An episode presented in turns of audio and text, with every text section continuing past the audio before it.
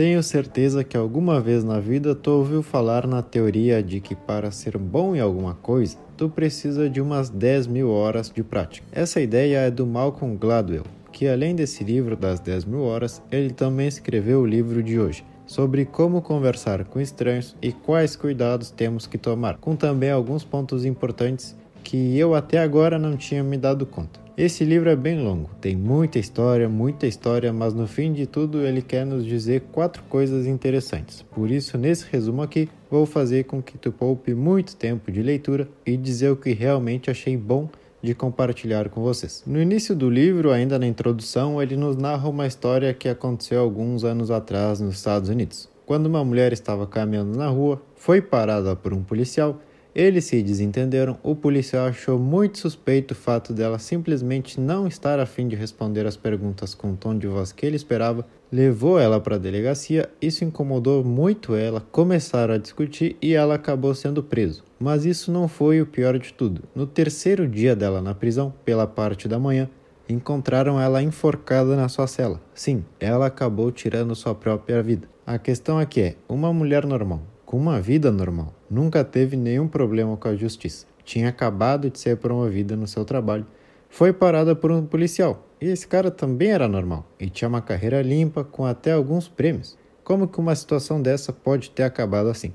Malcolm Gladwell nos trouxe essa história para que a gente se dê conta o quão importante é saber lidar com os estranhos e como que uma pequena falta de comunicação pode resultar em coisas desastrosas como essa. Então vamos lá para essas quatro estratégias que tu precisa entender sobre como lidar e se relacionar com pessoas desconhecidas. A primeira história está ligada ao caso de Fidel Castro quando seu braço direito, o cara que ele mais confiava, foi até o governo americano para contar todos os segredos dele. Entre um desses segredos estava que Fidel Castro era parceiro da CIA. Fidel ficou sabendo disso e adivinha o que ele fez? Não foi nada agressivo e ninguém se feriu. Ele simplesmente tornou essa informação pública, compartilhando todas as fotos, vídeos e conversas entre ele e a CIA dizendo que sim, eles trabalhavam juntos e para ele não tinha nenhum problema. Para ele e para Cuba realmente tudo bem, não tinha problema, mas para os Estados Unidos isso foi péssimo. E por que essa história? Pelo simples fato de que isso começou com o melhor funcionário dele, o cara que ele mais confiava, mentiu para ele durante todos esses meses. E ele nem se deu conta. Malcolm Gladwell, o autor do livro, nos diz que temos muita dificuldade para descobrir e perceber mentiras, principalmente com pessoas que confiamos. Ele fez algumas experiências sobre isso. Pegou juízes, advogados e detectores profissionais de mentiras. Esses caras que trabalham para as inteligências militares. Como funciona essa experiência? Bom, cada pessoa tinha que dizer duas duas coisas, uma verdade e uma mentira.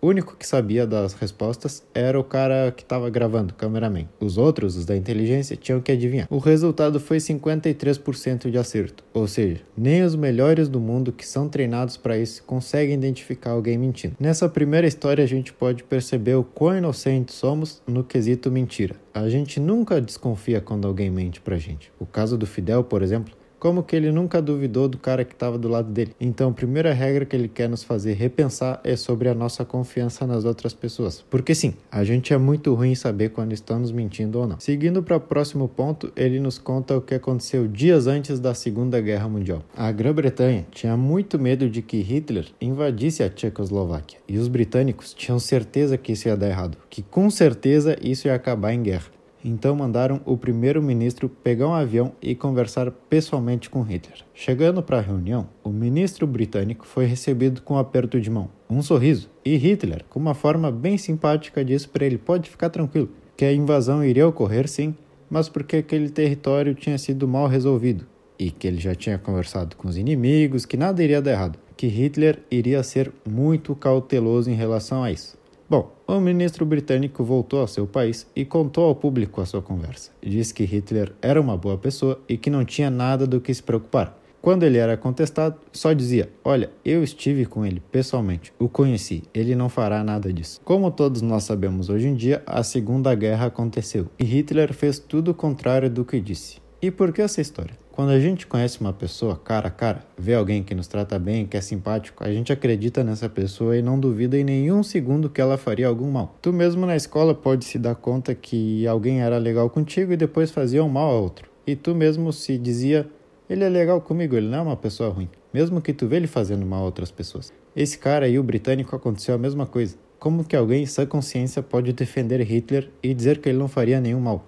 Bom, talvez se ele tivesse te dado uma bem-vinda, fosse legal contigo, qualquer um de nós cairia no papo dele. Então, segundo a conclusão, quando alguém te tratar bem, não significa que ela é uma boa pessoa. A gente costuma se enganar com um sorriso, com um aperto de mão e concluímos muito rápido se é uma pessoa de confiança ou não. Na terceira história, vamos para a Itália, em 2007, quando uma garota chamada Meredith foi assassinada. E o caso foi a mídia dando muitas voltas nesse assunto. Hoje a gente sabe a verdade. Um cara que já queria fazer mal a ela conseguiu uma oportunidade, invadiu a casa e matou ela. Mas até chegar a essa conclusão, a culpada era sua colega de quarto, Amanda Knox. Detetives, juízes e todos os outros acusavam Amanda pela simples falta de reação ao ver a cena do crime. Quando ela chamou a polícia, contou que chegou em casa e viu a colega morta no chão, mas que ela jurava que não tinha feito nada. Como o crime foi bem armado, não tinham pistas e, pela serenidade de Amanda, acusavam ela só porque ela não teve uma reação de desespero. Sua sentença foi de vários anos,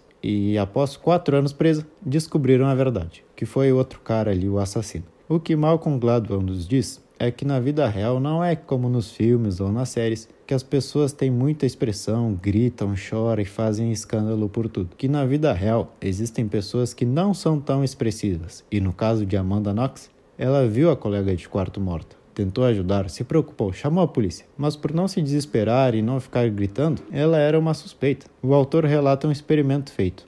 Escolheu algumas pessoas para que entrassem num quarto e disse que lá dentro desse quarto iriam ser contadas muitas piadas. Que o trabalho dessas pessoas era tentar não rir. Mas o que aconteceu nesse experimento? Quando essa pessoa entrava no quarto, ela se deparava com seu melhor amigo. Por quê? Para realmente testar a expressão facial das pessoas. Somente um 20% dessas pessoas fez uma expressão de surpresa, mas quando foram perguntados, todos disseram, ou seja, 100% de respostas disseram sim, eu fiquei muito surpreso quando vi meu melhor amigo. Simplesmente não tive essa expressão. Ou seja, não existe uma correlação entre sentimentos, emoções e expressão facial. Às vezes tu tá muito feliz e não precisa estar tá sorrindo. Às vezes tu é surpreso e não faz cara de espanto. As pessoas são assim. Então saiba disso, cada pessoa tem seu próprio jeito de se expressar. E a última história consiste em que os americanos tinham pego um desses terroristas que são muito procurados. E por meio de tortura e todas essas coisas, tentavam tirar alguma verdade dele. O que aconteceu foi que depois de deixar ele dias sem dormir, colocar aquela toalha molhada no rosto, depois de fazer todos esses métodos aí de tortura, ele começou a falar e admitir muitas coisas que era impossível de ele ter feito coisas que a polícia sabia que não foi ele que fez. Ou seja, ele não estava falando nada com nada. Testaram as mesmas técnicas com os soldados do próprio exército, faziam de tudo, e os soldados não diziam a verdade ou começavam a dizer coisas sem sentido. O que eles pegaram como conclusão é que realmente a gente nunca vai saber o que se passa na mente de uma outra pessoa. A gente nunca consegue saber a verdade. E mesmo assim, confiamos outras pessoas e até defendemos outras pessoas. Então vamos lembrar dos quatro ensinamentos aqui. Primeiro, o caso do Fidel.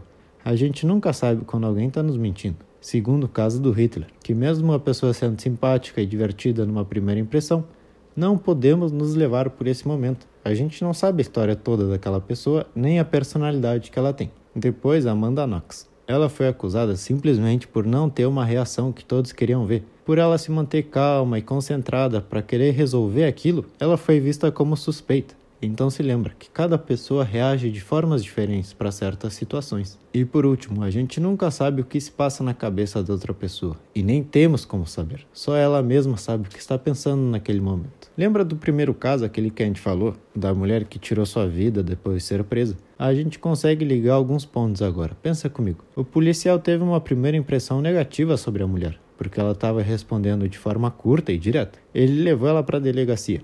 E a mulher reagiu da forma que ela tinha como reagir àquela injustiça, porque ela não fez nada para estar ali. E também, para chegar a tirar sua própria vida, o que será que passava na cabeça dela? A gente nunca vai saber isso. Então saiba que é muito importante aprender a lidar com os estranhos. A gente viu muitas histórias e tudo mais, mas agora o que eu posso extrair do livro? Quais ideias são necessárias para mim e para ti? Qual a grande conclusão aqui? Que eu penso, pelo menos. Que ao conhecer um estranho, tu seja mais cauteloso e humilde, como o próprio autor diz. Aí fora tem muita gente que aprendeu a mentir, gente que não conecta suas reações com suas emoções e que a gente não conclua as coisas dessa forma tão rápida. Então não ame um estranho só porque ele é simpático e divertido numa primeira situação, mas também não odeie aquele cara que tu acha ser um péssimo ser humano.